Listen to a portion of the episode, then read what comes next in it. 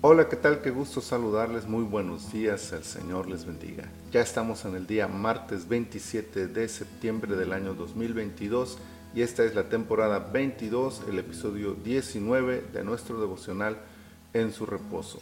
Hechos. El libro de los Hechos en su capítulo 19, en su versículo 15, dice, Pero respondiendo el espíritu malo, dijo, A Jesús conozco y sé quién es Pablo, pero vosotros, ¿quiénes sois?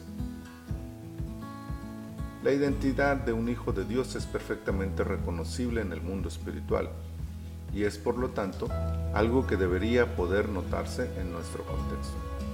Y no, no es la apariencia, ni la jerga religiosa, ni la liturgia, ni la experiencia, ni cualesquiera otra cosa de la larga lista de recursos humanos que pudieran ayudarnos a parecer cristianos. Aquellos siete hijos del sacerdote de Seba lo aprendieron por el camino malo. La historia, relacionada directamente con el mundo espiritual, deja una lección sobre lo peligroso que puede ser adentrarse en este espacio donde los demonios tienen su dominio y donde los malos espíritus ejercen un poder sobrenatural. El poder de Dios no puede ser ejercido por personas ajenas a Dios, ni siquiera por religiosos o hijos de religiosos. El mundo espiritual no se impacta por títulos, credenciales o fórmulas místicas que supuestamente escondan poderes ocultos que puedan ser usados a discreción del conocedor de tales secretos. El poder de Dios solo está al alcance de los verdaderos hijos de Dios. Pero además, la perturbadora pregunta del demonio a aquellos hombres nos deja la reflexión sobre la forma en que somos conocidos en el mundo espiritual. ¿Quiénes sois? ¿Nos hemos preguntado eso alguna vez?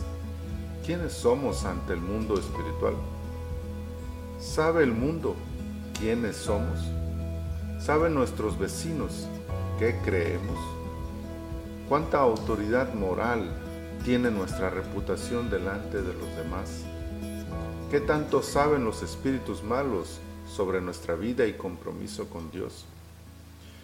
Y no se trata de buscar la fama o el renombre.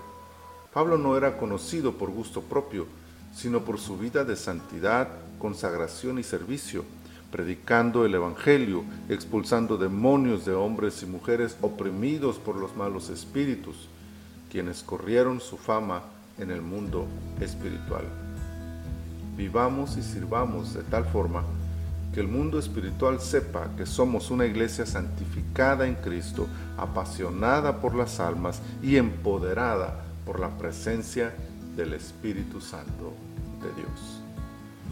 Señor, muchas gracias por esta mañana y muchas gracias por esta palabra.